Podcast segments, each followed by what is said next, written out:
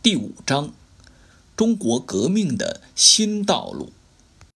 考点一：土地革命战争的兴起。一、国民党在全国统治的建立。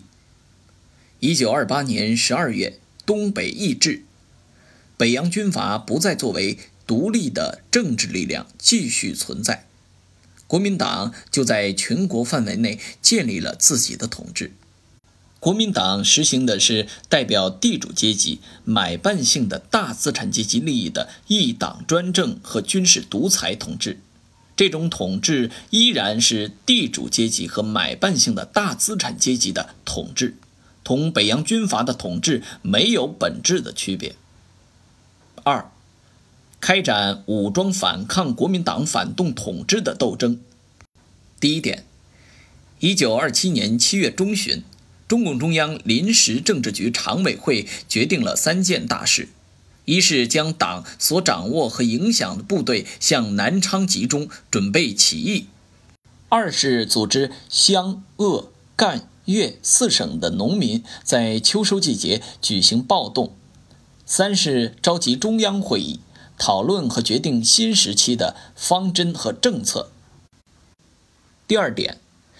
一九二七年八月七号的八七会议，主要内容有：第一，会议彻底清算了大革命后期的陈独秀右倾机会主义错误；第二，确定了土地革命和武装反抗国民党反动统治的总方针。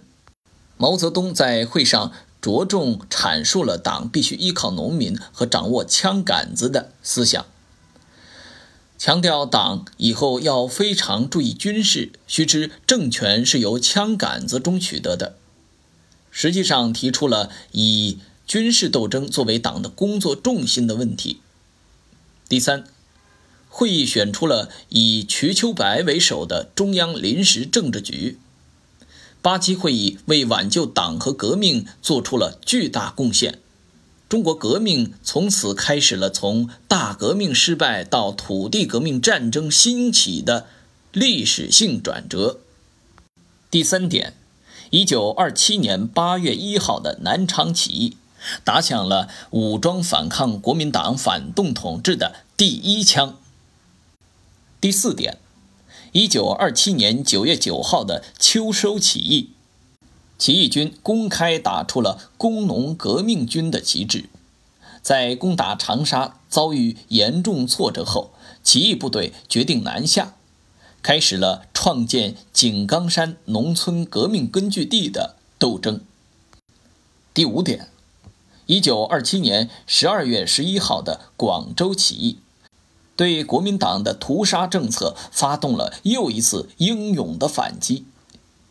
南昌起义、秋收起义、广州起义以及其他许多地区的武装起义，标志着中国共产党独立领导革命战争、创建人民军队的开端，开启了中国革命新纪元。中国革命由此发展到了一个新的阶段，即土地革命战争时期，或称十年内战时期。